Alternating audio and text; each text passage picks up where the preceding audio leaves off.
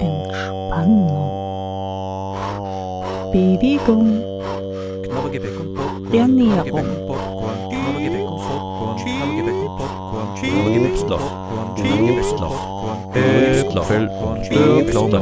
Knabbergebäck und Popcorn.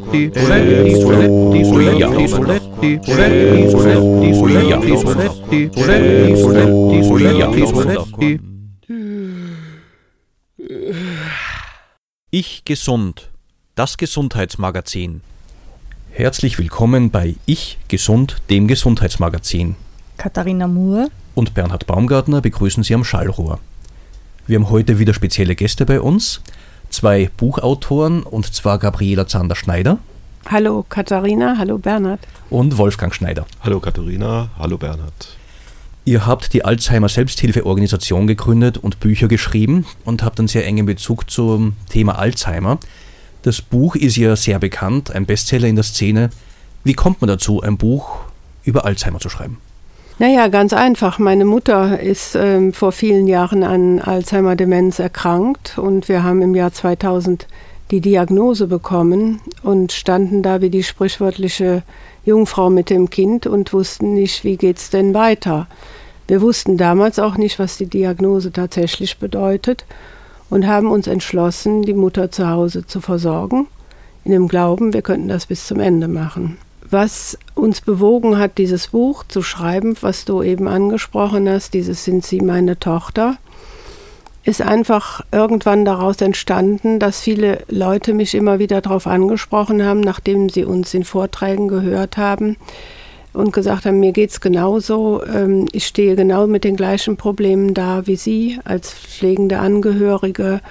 Das hat mir gut getan, dass Sie darüber geredet haben. Ähm, Gibt es eigentlich sowas, wo man das mal nachlesen kann? Das war, glaube ich, so der erste Impuls, dieses Buch zu schreiben. Ich muss dazu sagen, wir haben im Jahr 2002 oder 2003 auch die Organisation gegründet, die Alzheimer Selbsthilfe e.V., auch vor dem Hintergrund, dass wir gesagt haben, wir sind ja nicht die Einzigen, die mit diesem Problem da stehen in der häuslichen Pflege, da muss es ja auch noch andere geben und wollten uns eigentlich mit anderen Angehörigen austauschen und ein Angebot schaffen für einen kleinen Bezirk im, im Kölner Vorort, wo sich Angehörige treffen und gemeinsam unterhalten können. Dass das so eine Riesenorganisation werden würde, wie sie heute ist, haben wir natürlich damals nicht geahnt. Was kann man sich jetzt unter dieser Riesenorganisation vorstellen? Wo seid ihr überall tätig? Frag mich lieber, wo wir nicht tätig sind. Ich denke, das äh, macht es ein bisschen leichter.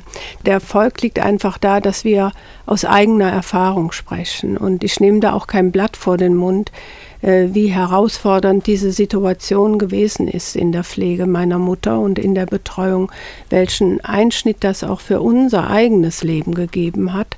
Und auch jetzt, nach äh, meine Mutter ist vor drei Jahren verstorben, ähm, das Thema ja immer noch sehr nachhängt. Also was es tatsächlich mit uns pflegenden Angehörigen macht, das kann man gar nicht laut genug immer wieder betonen. Das Ziel von eurem Verein, wenn ich es richtig verstehe, ist also sehr stark pflegende Angehörige zu unterstützen, eventuell darauf vorzubereiten, auf das, was sie erwartet. Ja, nicht nur, sondern auch die Öffentlichkeit aufzuklären. Ich habe ja beispielsweise auch Situationen äh, erlebt, als meine Mutter noch mobil war, zumindest körperlich mobil war und ich mit ihr unterwegs war, beispielsweise beim Einkaufen oder so, dass manche Leute den Kopf darüber geschüttelt haben, wie sie sich benommen hat. Wenn ich damals schon hätte ganz einfach sagen können, sie ist an Alzheimer-Demenz erkrankt, ähm, dann hätte man das verstanden oder wäre auch mit uns anders umgegangen. Oder ein Besuch im Restaurant ist mit einem fortgeschrittenen, in, in einer fortgeschrittenen Phase auch nicht mehr so ganz einfach zu bewältigen. Wie ist eure Wahrnehmung? Ist die Diagnose Alzheimer mittlerweile in der Öffentlichkeit auch akzeptierter oder ist es immer noch schwierig, mit einem Alzheimer-Erkrankten auch irgendwo unterwegs zu sein? Ja, man kann heute sagen, dass die, äh, das Wort Alzheimer äh, sich etwas äh, öfter und freier in der Öffentlichkeit anhört. Aber was dahinter steckt und ähm, das Umgehen mit Erkrankten in der Öffentlichkeit sich nicht wesentlich gebessert hat und das Verständnis für die pflegenden Angehörigen, ähm, die ja mit Masse in der Häuslichkeit pflegen, also fernab der Öffentlichkeit, äh, weitgehend fehlt. Und ähm, ich habe so für mich persönlich so öfter äh, den Eindruck, dass alle die Dinge, die heute getan werden, um das Thema Demenz in die Öffentlichkeit zu bringen und dafür zu sorgen, dass dementiell erkrankte Menschen sich vielleicht besser in der, in der Öffentlichkeit bewegen können, ja fast schon wieder ähm, eine Abschottung bedeutet. Ja, man macht spezielle Angebote für Demenzkranke, man macht spezielle Angebote für Alzheimerkranke äh, und, und, und solche Angebote. Aber das ist ja nicht das, wofür wir stehen. Wir stehen ja dafür, dass man sich frei und ohne Restriktionen in der Öffentlichkeit bewegen kann. Ihr habt hier Musik mitgebracht. Was ist euer erster Stück? My Way von Frank Sinatra. Verbindet ihr etwas Spezielles damit? Ja, in der Tat. Also mh, uns ist ganz wichtig in unserer Arbeit in der Organisation ähm, immer wieder deutlich zu machen, dass jeder Alzheimer-Demenz erkrankte Mensch auch seine eigene Geschichte und äh, sein eigenes Leben gelebt hat bis zu seiner Erkrankung und dass er auch in der Erkrankung immer noch seine eigene Persönlichkeit behält und seinen eigenen Weg auch. Und ähm, den möchten wir auch weiterhin würdigen. Also den Menschen auch mit der äh, Achtung entgegentreten, dass er auch sein eigenes Ich und sein eigenes Leben behält.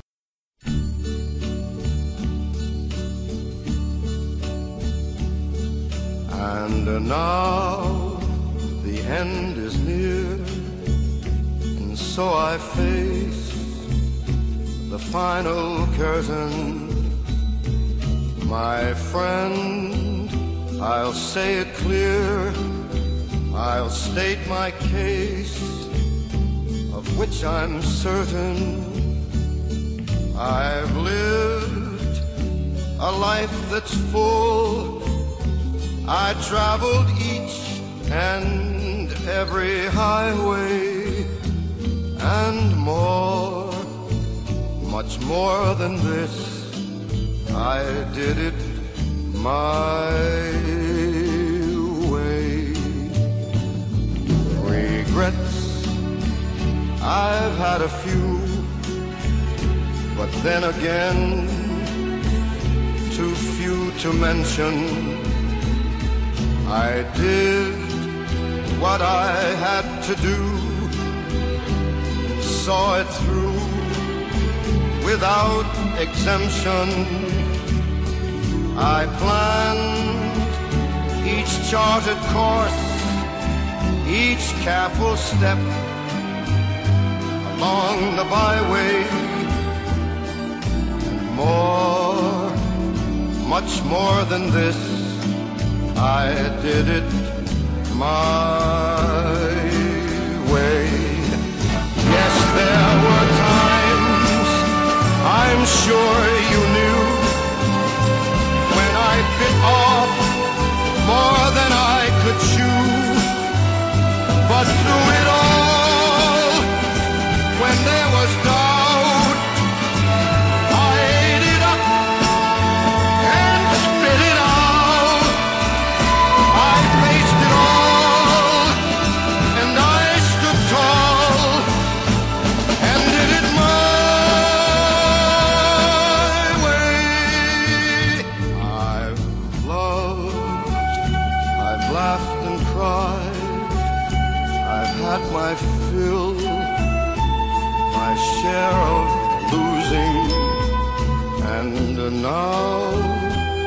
tears subside, I find it all so amusing to think I did all that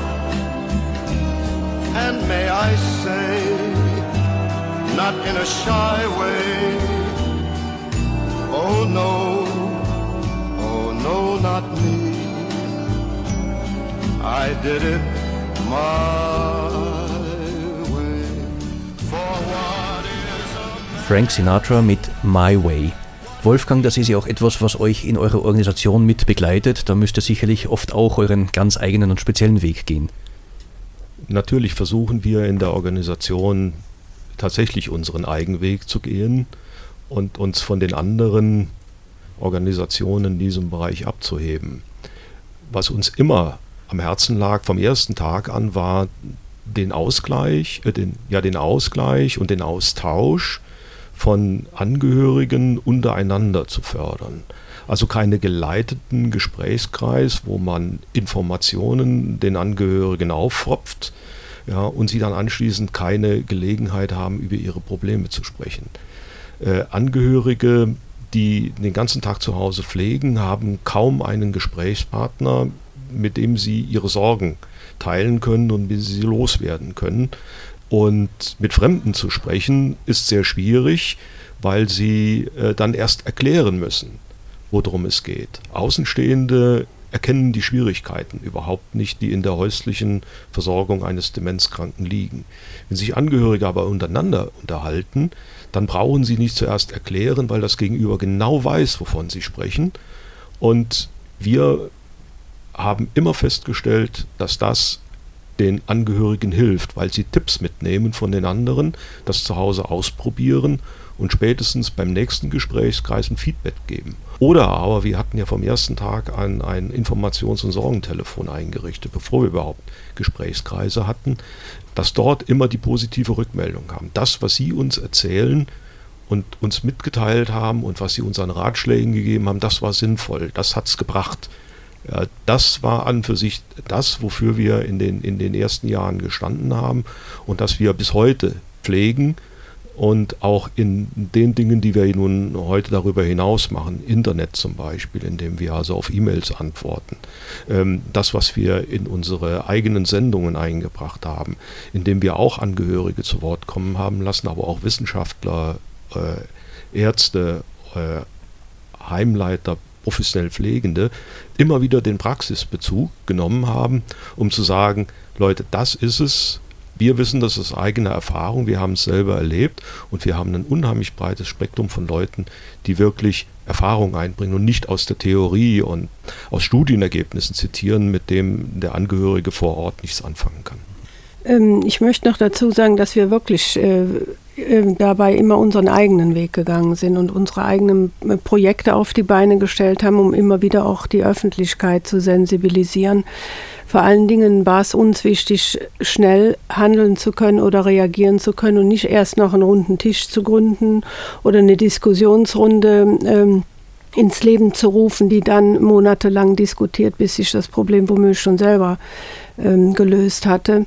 Und wir sind ähm, dazu übergegangen, im Laufe der Jahre ähm, auf Vorhandenes wieder zurückzugreifen, weil ich bin oder wir beide sind der Meinung, dass man das Rad nicht immer wieder neu erfinden muss, sondern dass man altbewährtes auf die heutigen Bedürfnisse anpassen kann, was wesentlich kostenersparender wäre als manches neue Projekt, was unsinnigerweise kreiert wird, drei Jahre läuft und dann wieder eingestampft wird. Wie hat man sich das jetzt vorzustellen? Ab wann seid ihr der richtige Partner, wenn es losgeht? Hilfe, da könnte jemand in der Familie eine Demenz entwickeln oder ich weiß es nicht gebt mir Bescheid, worauf muss ich achten oder wenn es schon läuft, wann ist der richtige Moment, um mit euch in Kontakt zu treten und wie macht man das? Naja gut, viele Leute rufen einfach bei uns an und fragen, weil sie vielleicht selber vergesslich geworden sind, ob da irgendwas dahinter stecken könnte. Manche schreiben auch E-Mails, Viele betroffene Kinder wenden sich an uns und sagen, mit den Eltern stimmt was nicht, mit dem Vater, mit der Mutter oder merken, dass äh, jetzt der eine Elternteil überfordert ist in der Pflege zu Hause.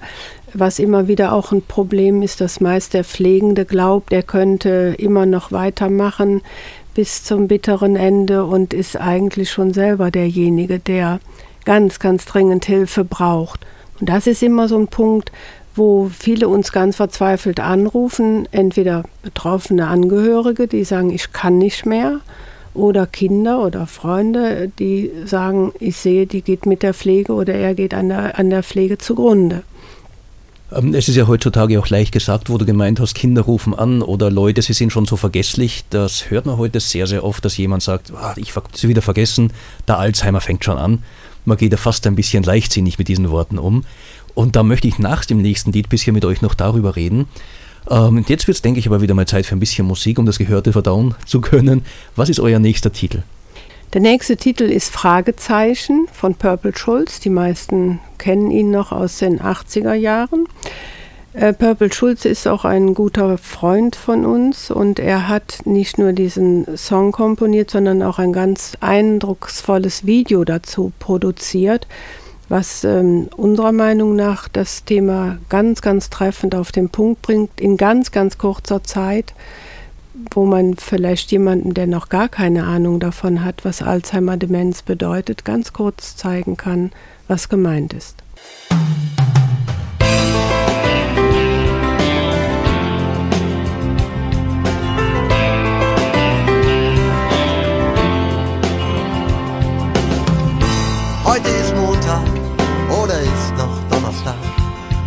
Oder schon Ostern. Was ist heute nur los? Ich schau hinab und seh zwei Füße vor mir stehen. In zwei Schuhen, aber die sind viel zu groß. Die Schnürsenkel baumeln vor sich hin. Ich hatte doch noch irgendetwas vor. Kommt alles aus dem Sinn. Und es macht mich leise wütend, denn ich weiß nicht, wo ich bin.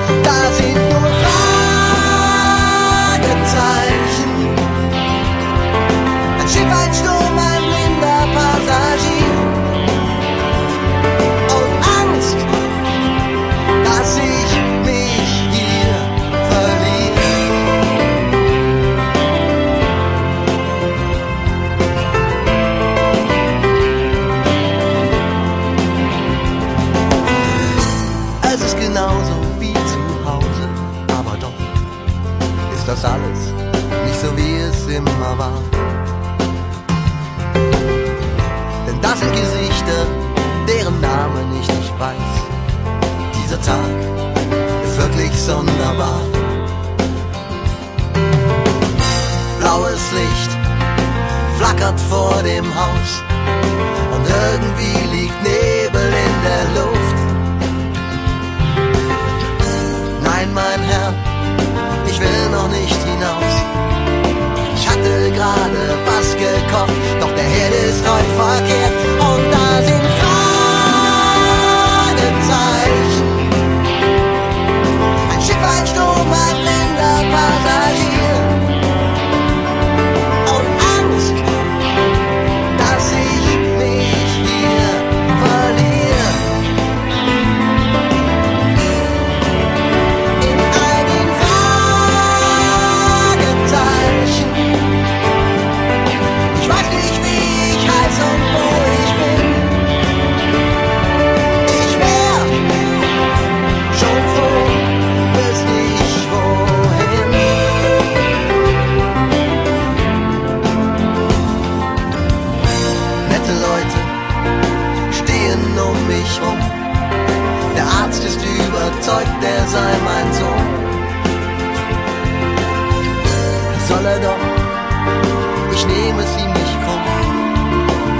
Draußen spielt die Welt verrückt.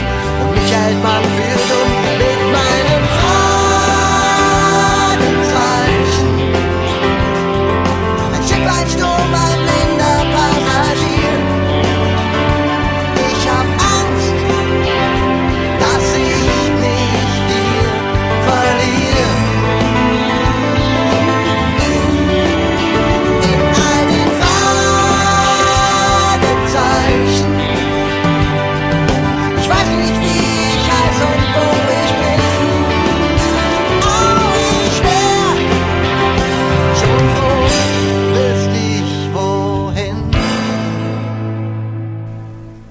Wer vergessen hat, wie der Sänger dieses Liedes heißt, keine Sorge, das ist noch nicht zwingend ein Anzeichen für Alzheimer.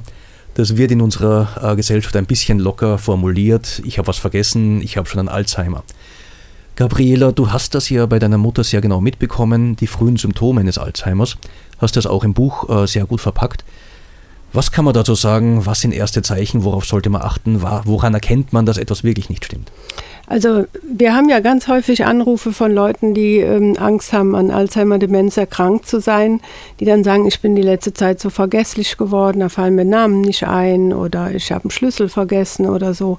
Ähm, da muss man einfach mal nachhören, ähm, was vielleicht sonst noch für Ursachen vorliegen könnten. Bei vielen, vielen Leuten ist es äh, stressbedingt.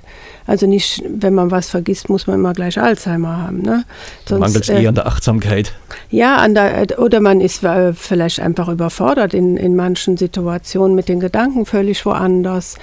Oder es liegt vielleicht auch eine Schilddrüsenerkrankung vor oder ein Zucker, der nicht behandelt ist. Es gibt ja verschiedene Möglichkeiten. Also nicht alles, was mit Vergessen zu tun hat, muss auch immer Alzheimer sein. Das schon mal vorweg.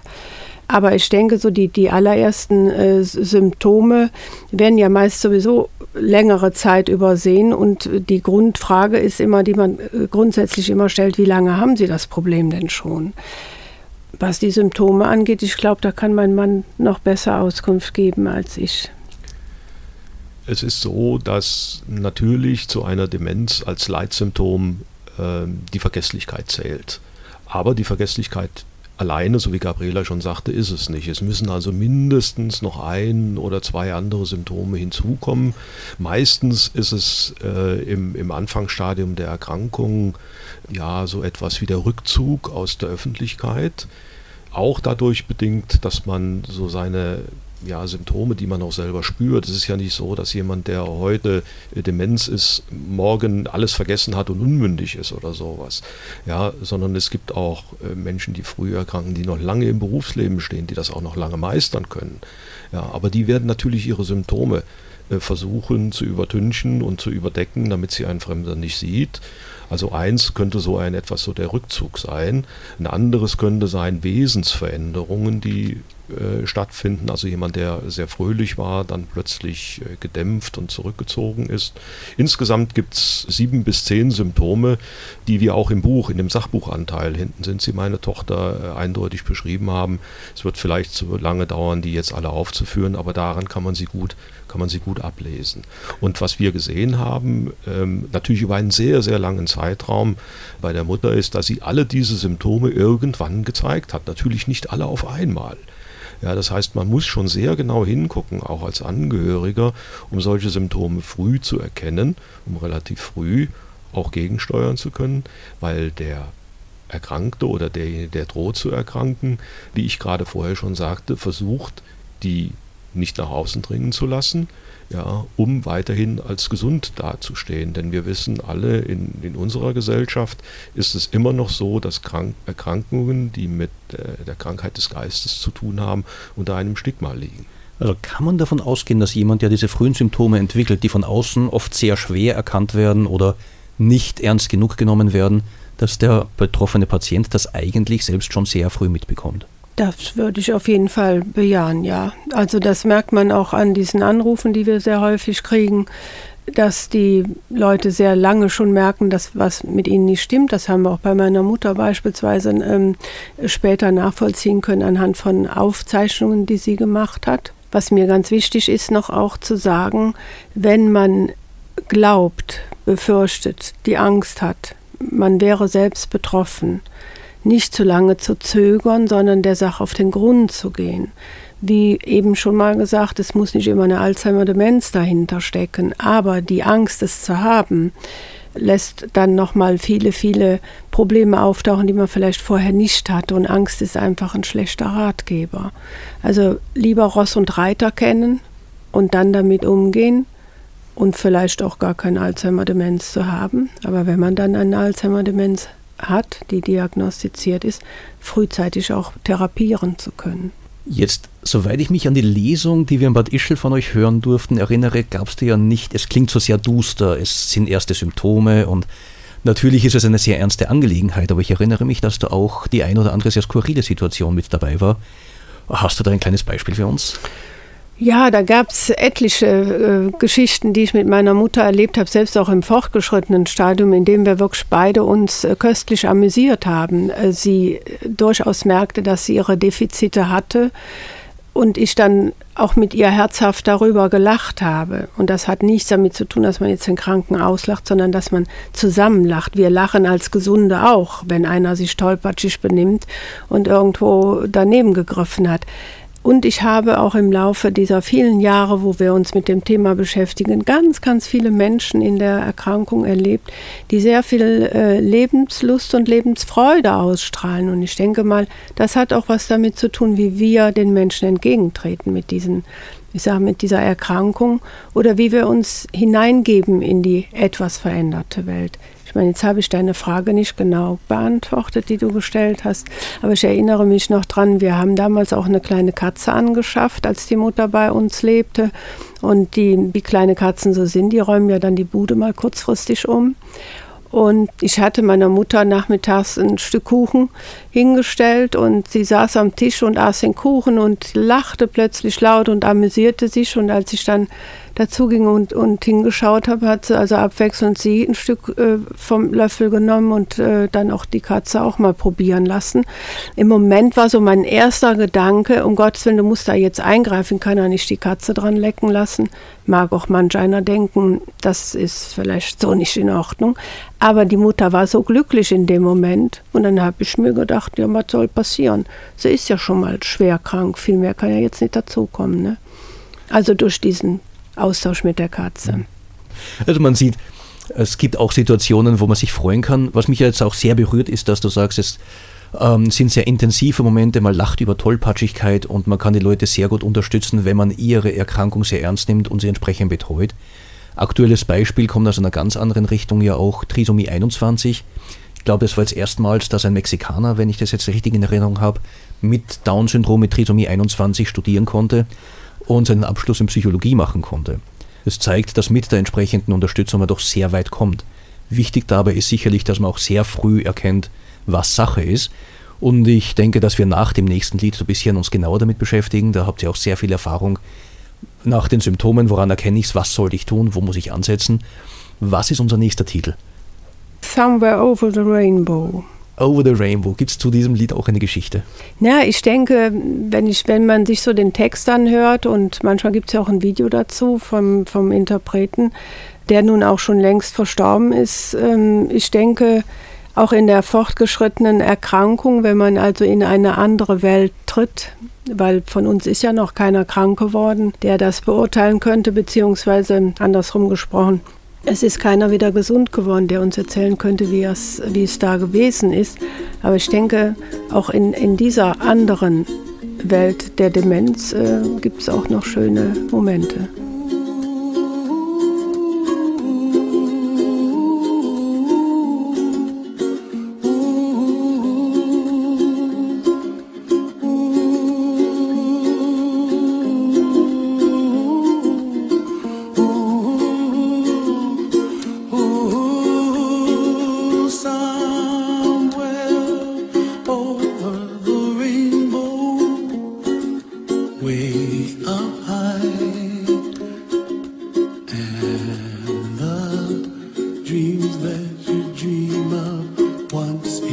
love the body.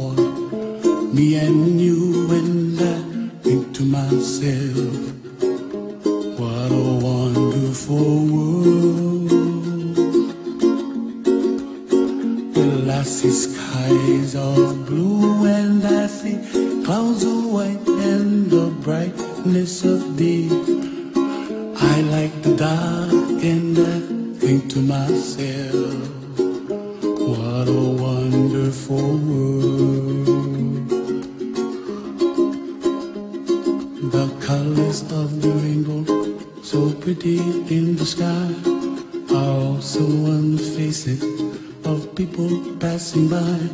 I see friends shaking hands, singing, How do you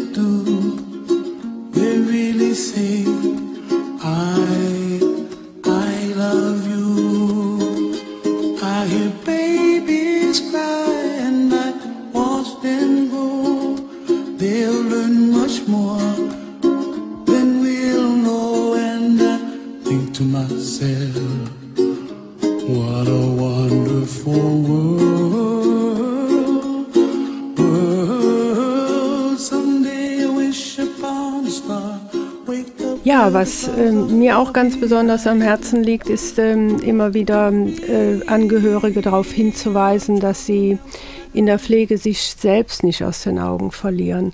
Ich habe es am eigenen äh, Leib erfahren, was es bedeutet, immer weiterzumachen, zu glauben, man schafft das und man schafft es alleine. Die Botschaft, die mein Mann und ich ja immer wieder nach außen bringen, ist auch, holt euch frühzeitig Hilfe, tut was für euch. Ich kann nur so lange gut pflegen, solange es mir auch gut geht. Damals gab es die Möglichkeiten der Entlastung nicht, wie wir sie heute haben, dank Tagespflegeeinrichtungen oder stundenweise Betreuungen, die nach Hause kommen. Und wir Frauen neigen ja sowieso ganz besonders dazu, uns selber aus den Augen zu verlieren. Und ich finde es ganz wichtig, dass wir frühzeitig auch was für uns tun in der Pflege. Auch die professionell Pflegenden, die ja vorwiegend Frauen sind. Ich denke, Katharina, du als Spezialistin für Entspannung könntest vielleicht auch ein paar wertvolle Tipps geben, die man so in den Alltag einbauen kann. Ja, sicher. Die Entspannung als solches ist bestimmt ein ganz, ganz großes Thema, dass man versucht, in diesem Tagesablauf auch die eine oder andere halbe Stunde, Viertelstunde, je nachdem, wo jetzt diese Entwicklung ist. Am Anfang hat man bestimmt wesentlich mehr Zeit, um sich da auch selber als Angehöriger ein bisschen zu entspannen. Später wird vielleicht nur eine kürzere Atementspannung einfacher möglich sein, wo man sich äh, wirklich auch in einen Raum zurückzieht, sich gemütlich hinsetzt, die Augen schließt, dann ganz bewusst dem Strom des Atems folgt, wie er durch die Nase einströmt, bis ganz tief runter in den Bauch und dann ruhig ausströmt, man dann bis drei, vier, fünf zählt in Gedanken und dann wieder einatmet und so sich ein paar Minuten schafft, mit diesem achtvollen Atmen sich ein bisschen zu entspannen, um dann, wenn man wieder zurückkommt, zu seinem zu pflegenden Angehörigen oder auch in die andere, in die eigene private Familie, doch wieder ein bisschen ruhiger ist und ein bisschen, sagen wir mal, ja, stressresistenter, aber ein bisschen besser aufgeladen. Also genau das ne, im, im täglichen Leben mit einbauen. Ich sage äh, zu manchen Angehörigen, die dann sagen, es äh, droht manchmal zu eskalieren, was mache ich denn dann? Äh, dass ich dann tatsächlich auch sage, gehen Sie raus aus der Situation, gehen Sie vor der Tür, atmen Sie mal tief durch und kommen wieder. Meist äh, hat sich dann auch schon entspannt. So wie ich das verstehe, kann man auch ziemlich sicher davon ausgehen, dass irgendwann die Situation auftritt, dass man eine unheimliche Spannung aufbaut. Wenn ich mir das vorstelle, ich müsste mit jemandem arbeiten, bin ich ganz ehrlich, das wäre ganz schlimm für mich. Äh, mit jemandem, der von Tag zu Tag mehr zerfällt, wo man sieht, es geht nicht bergauf, es geht nur noch bergab, mit der Situation fertig zu werden. Und da gibt es sicherlich Situationen, wo man momentan denkt, mich reißt jetzt im nächsten Moment. Ja, auch wo, wo aggressive Situationen auftauchen. Das darf man ja auch nicht äh, hinten anstellen. Wenn jemand 20 Mal in der Stunde das Gleiche fragt oder sagt, das ist mit Sicherheit nicht so einfach zu ertragen, ständig. Dann ist es also sehr klug, von vornherein sich darauf vorzubereiten, die Situation kommt und eine entsprechende Entspannungsübung zur Hand zu haben, um dann zu reagieren in der Situation. Ähm, ist dann sehr, sehr wertvoll. Alleine zu wissen, auch wie die Krankheit läuft, ne? wie, sie, wie diese Krankheit tickt, ist, glaube ich, schon ganz, ganz viel wert, um mit mancher Reaktion umzugehen. Und dann auch äh, solche Entspannungen, ähm, also ich denke mal so Kurzübungen, die man wirklich einbauen kann, auch vielleicht im Arbeitsalltag, ja, bei professionell Pflegenden, dass man einfach nicht auf der Strecke bleibt. Ich meine, gucken wir uns doch die Situation in Flie vielen Pflegeeinrichtungen an, Stress ohne Ende, zu wenig Personal, die Leute machen eine fantastische Arbeit, bleiben aber irgendwann auf der Strecke. Und da finde ich es ganz wichtig, sich auch selber im Auge zu behalten. Ja, und eine zweite Übung äh, fällt mir auch ein, die sicher ganz gut und äh, sehr kurzzeitig sich einbauen lässt. Ich nenne das Ganze Wolkenschieben, wo man sich eben wieder in diesen separaten Raum zurückzieht, aber in dem Fall aufrecht hinstellt, bewusst atmet, sich vorstellt, dass die ganzen Probleme um sich herum sind, sie äh, zusammen fast mit den Armen sich äh, zum Boden beugt, die ähm, gewissermaßen diese Sorgen zu einem Ball zusammenballt, dann in die Luft hebt, über den Kopf hebt, die Arme teilt und mit einem richtig schönen Ausatmen und jetzt ist die Wolke weg, die Sorgen sind weg und ich sehe wieder in diesen schönen, strahlend blauen Himmel und es geht mir wieder viel besser. Ich habe mich erleichtert, seelisch erleichtert. Also es gefällt mir gut, das hätte ich damals wissen müssen, als ich äh, mittendrin steckte in dieser wirklich ähm, anstrengenden Zeit. Also ich sehe, Wolfgang sitzt auch schon ganz unruhig am Sessel, möchte auch was beitragen. Das ja, wird er sicherlich gerne nach dem nächsten Lied tun. Vielleicht sollten wir wieder ein bisschen Musik hören. Das ist gut. was ist euer nächster Titel? Der passt jetzt nicht. Der passt nicht. Doch, ich glaube, der passt sehr gut. Ja, man soll sich nämlich, wenn man sich schon entspannt und mal aus der Situation rausgeht und man eine Hilfe hat in der Zeit, in der man aus der Situation rausgegangen ist, auch mal was Gutes gönnen. Nämlich ein Stück Kuchen mit Sahne. Udo Jürgens, aber bitte mit Sahne.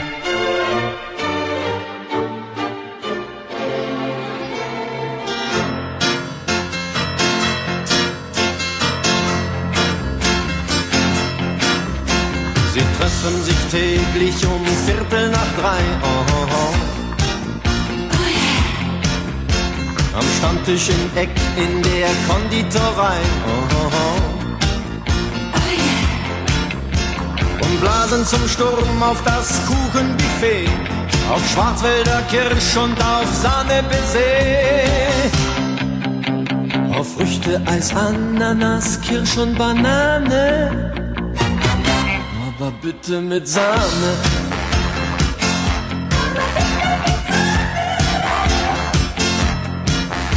Sie schwatzen und schmatzen, dann holen sie sich. Oh, oh. Oh yeah. Noch Buttercremetorte und Bienenstich. Oh, oh. Sie pusten und prusten, fast geht nichts mehr rein. Nur ein Mohrenkopf höchstens, denn Ordnung muss sein. Bei Mathilde, Ottilie, Marie und Liliane. Aber bitte mit Sahne.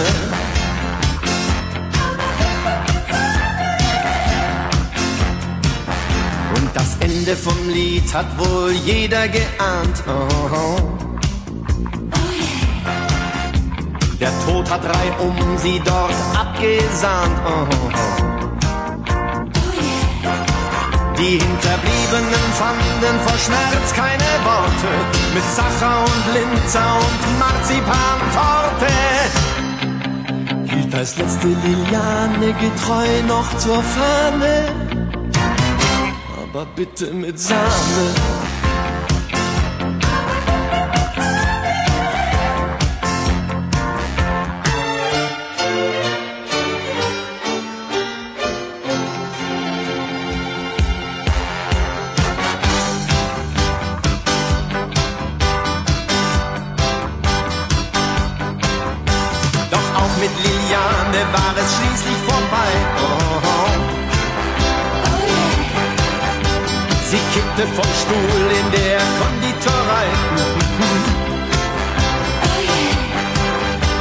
Dem Sarg gab statt Grenzen verzuckerte Torten und der Pfarrer begrub sie mit rührenden Worten. Dass der Herrgott den Weg in den Himmel ihr bahne, aber bitte mit Sahne.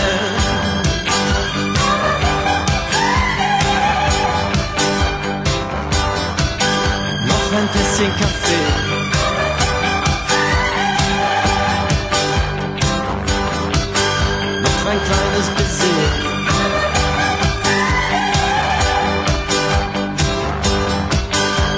Vielleicht doch ein Keks sein?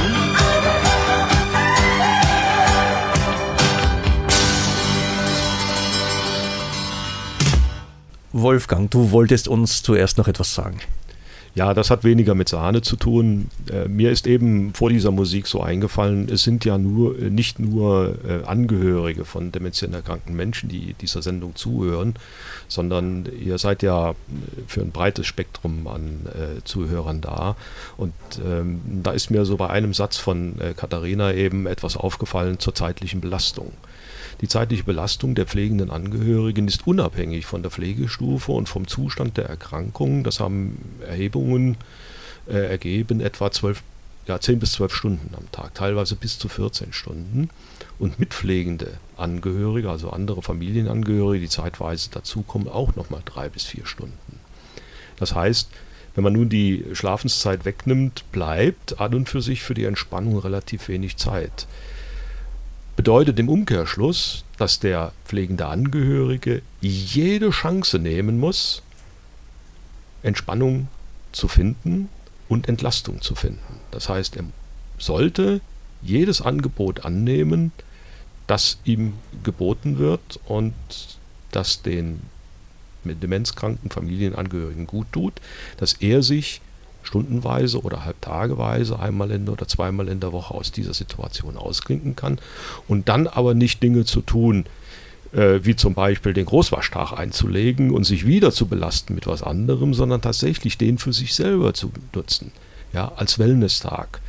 Oder sonst irgendwas, was ihm gut tut, einen Friseurtermin einlegen ja, oder mal ins, ins Bad gehen und versuchen, wirklich sich an diesem Tag auszuklinken und sich Kraft zu holen für die nächsten sechs Tage, bis er dann wieder Zeit hat, sich auszuklingen. Und dann diese kleinen Punkte, wie Katharina sie angesprochen hat oder die auch die Gabriela angesprochen hat, immer wieder zwischendurch einzusetzen, aus den Situationen rauszugehen, um das wirklich zu schaffen über längere Zeit. Denn wir wissen, Angehörige von Demenzkranken drohen selbst zu erkranken an, aufgrund ihrer körperlichen und seelischen Belastung, die sie im Laufe der Pflege haben.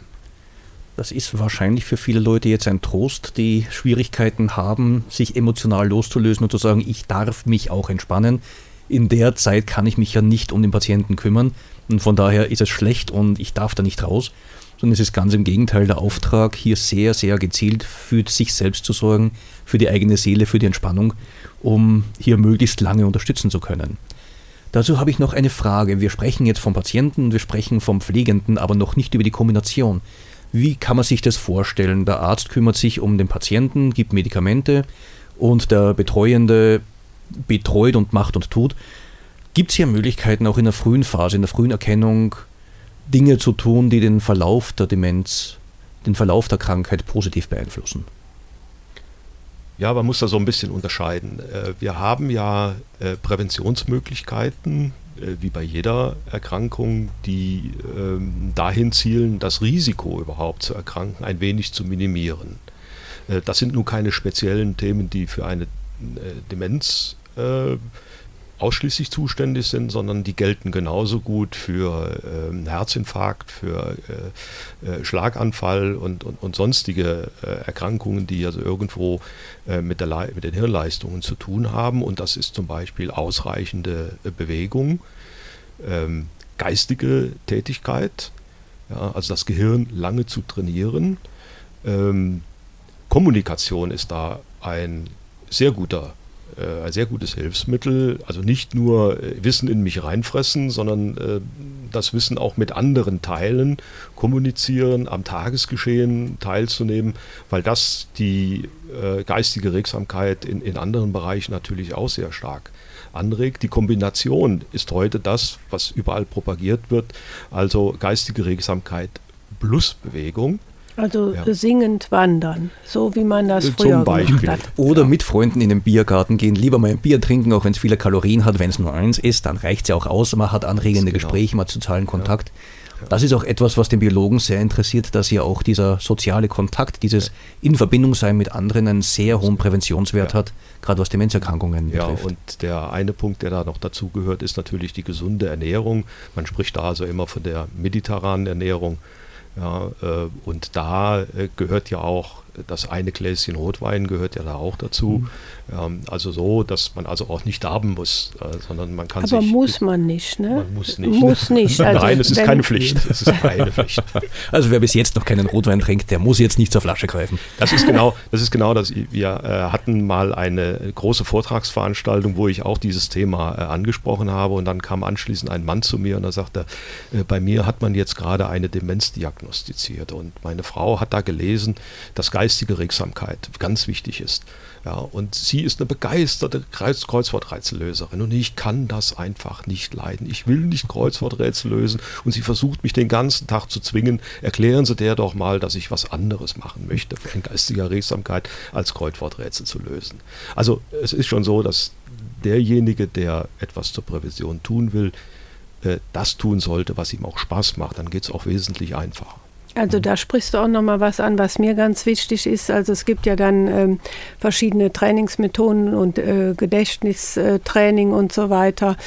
Also so ein mathematischer Blindgänger wie ich jetzt, der ist beispielsweise nicht unbedingt dazu geeignet, jetzt irgendwelche Logarithmen da auswendig zu lernen oder anzuwenden. Das sollte man auch berücksichtigen. Also jeder nach seinen Fähigkeiten, die er auch im gesunden Leben hatte, vielleicht zu trainieren und nicht jetzt plötzlich vielleicht noch bereits schon mit einer beginnenden Demenz hier richtig Druck zu machen und zu sagen, so und jetzt musst du unbedingt auswendig lernen.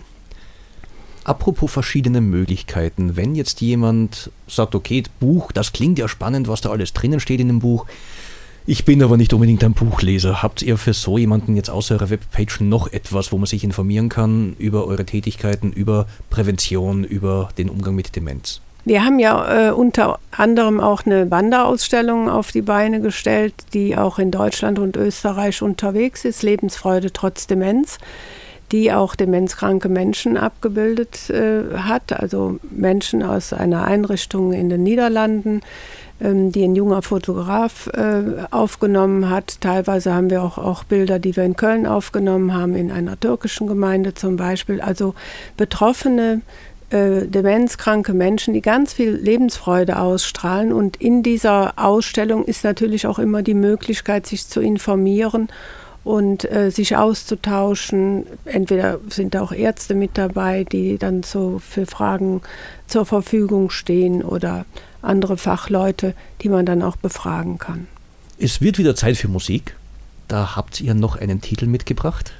Nun, der hat jetzt nicht äh, unbedingt den Schwenk auf die Demenz. Äh, Das ist von James Last. Morgens um sieben ist die Welt noch in Ordnung. Hat aber schon, äh, glaube ich, so ein bisschen, strahlt so ein bisschen in das nächste Projekt hinein.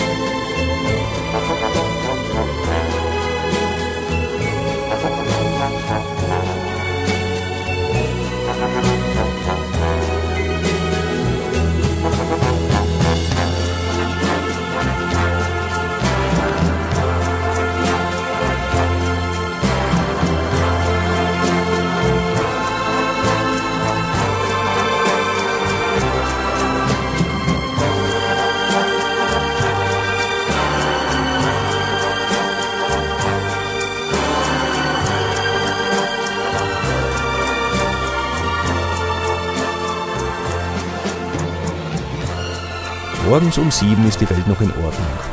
Bei uns ist die Welt jetzt auch noch in Ordnung, obwohl schon viel später ist.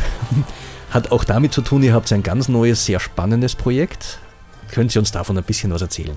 Ja, das ist zum einen ähm, ja, ist ein Projekt, was mit einem Buch startet, was in, glaube 14 Tagen oder so auf den Markt kommt. Ähm, das ist Apfelkuchen für die Seele, heißt dieses Buch. Der Hintergrund war einfach, dass ich einmal was anderes schreiben wollte, als immer nur über Alzheimer-Demenz. Es ist ein Roman und äh, die Romanfigur hat also erhebliche Probleme in unserer lauten, schnelllebigen Zeit, wie viele andere Menschen auch, sehnt sich eigentlich nach ein wenig Ruhe, nach dem Leben auf dem Land, nach dem ursprünglichen. Und das ist eigentlich auch so etwas, was uns beiden immer wieder begegnet, wenn wir auf, auf vielen Reisen so unterwegs waren, dass die Leute immer nur hetzen, rennen, auf der Jagd nach irgendwas sind, immer online, immer erreichbar, sei es per Handy, sei es per, per äh, Internet dann wird auch das Essen nicht mehr als das genossen, was es ist, als Lebensmittel nicht mehr wertgeschätzt. Es wird einfach als nur noch Mittel zum Zweck. Im Laufen und Telefonieren wird dann irgendwas äh, zwischen die Zähne geschoben. Und das ist uns also schon, schon länger sehr, sehr heftig aufgefallen und gefällt unserer eigenen Lebenseinstellung äh, gar nicht. Also ich finde auch äh, zur Prävention der eigenen oder zur eigenen Gesundheitserhaltung gehört es auch dazu, mal wieder runterzukommen, sich zu erden und vielleicht auch mal drüber nachzudenken, was man da tut, in was man sich da reinziehen lässt, unsere Lebensmittel tatsächlich wieder als Lebensmittel zu wertschätzen und nicht einfach zu konsumieren und vielleicht auch mal ein bisschen danach zu schauen, wo manches Lebensmittel denn herkommt. Also es hat schon so ein bisschen auch Traumvorstellung dieser Roman, wie der ein oder andere vielleicht gerne leben möchte. Es hat auch natürlich eine spannende Geschichte, wie das so sein muss. Aber gewohnt sind von euch. Ja, ja, aber es, es, ist ja auch notwendig, sonst schlafen mir ja die Leute ein. So entspannt sollen sie beim Lesen auch nicht sein. Und ähm, es hat ja, soll ja auch eine Botschaft haben, wie jedes Buch, was man schreibt, ja eine Botschaft hat. Und ähm, ich glaube, was, was recht spannend ist, dass man nach dem Buch auch die Romanfigur weiter verfolgen kann, wie sie denn in ihrem neuen oder anderen Leben lebt und ob sie ihr überhaupt gelungen ist und wie das weitergeht. Wir haben zusätzlich zu dem Buch oder rund um das Buch herum ein komplettes Konzept, das unser Projekt dann jetzt ist, äh, entwickelt, das auch den Menschen, die sich nicht in den Chiemgau begeben können und ihr Leben hinter sich lassen äh, in der Großstadt, auch in der Großstadt die Möglichkeit gibt, sich Inseln zu schaffen, um einfach auch mal zu entschleunigen, Ruhe und Entspannung zu finden, auch wie Katharina in dem vorigen Beitrag ja schon gesagt hat, äh, sich dann hinzusetzen, bewusst zu entspannen. Und wir wollen das mit Ritualen verbinden. Zum Beispiel, wenn ich mich gemütlich am Morgen hinsetze und die erste Tasse Kaffee trinke, ja, dass ich mir dann einen entsprechenden Morgenmantel zum Beispiel anziehe. Oder wenn ich mich auf den Balkon setze, um nachmittags Kaffee zu trinken, dass ich ein spezielles Geschirr habe und dann auch, und das Buch heißt ja Apfelkuchen für die Seele, und da gibt es natürlich auch ein Apfelkuchenrezept, mir vielleicht diesen Apfelkuchen dazu backe. Dazu Klingt ja. sehr spannend, Ja. die Entspannung, die ihr mit uns vorhabt. Ja, Die Zeit fließt. Die interessierten Menschen, wie können die euch erreichen, wenn sie mit euch in Kontakt treten können? Was können sie uns damit auf den Weg geben? Also zum einen Alzheimer-technisch über www.alzheimer-selbsthilfe.de und auf meiner Autorenseite steht die Möglichkeit.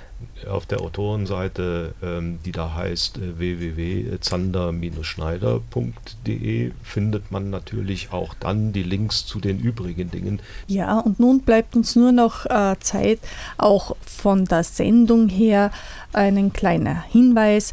Wenn Sie uns ein Feedback geben wollen, sehr gern, sehr gern angenommen, unter www.radiofabrik.at unter Programme, dort Sendungen von A bis Z, unsere Sendung Ich Gesund.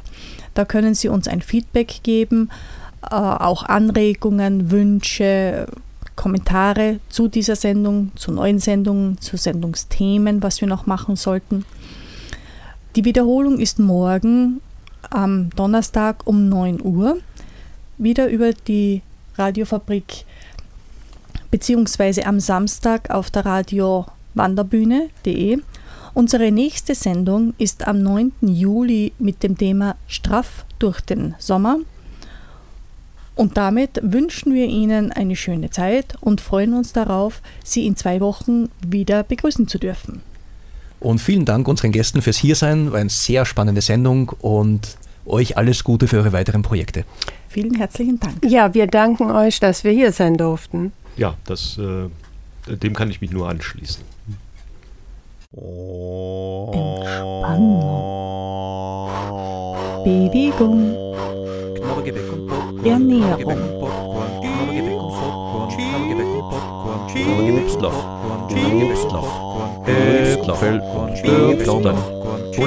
Soletti, Soletti,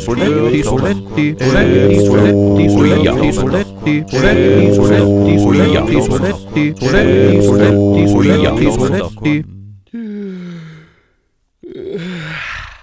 Ich gesund. Das Gesundheitsmagazin.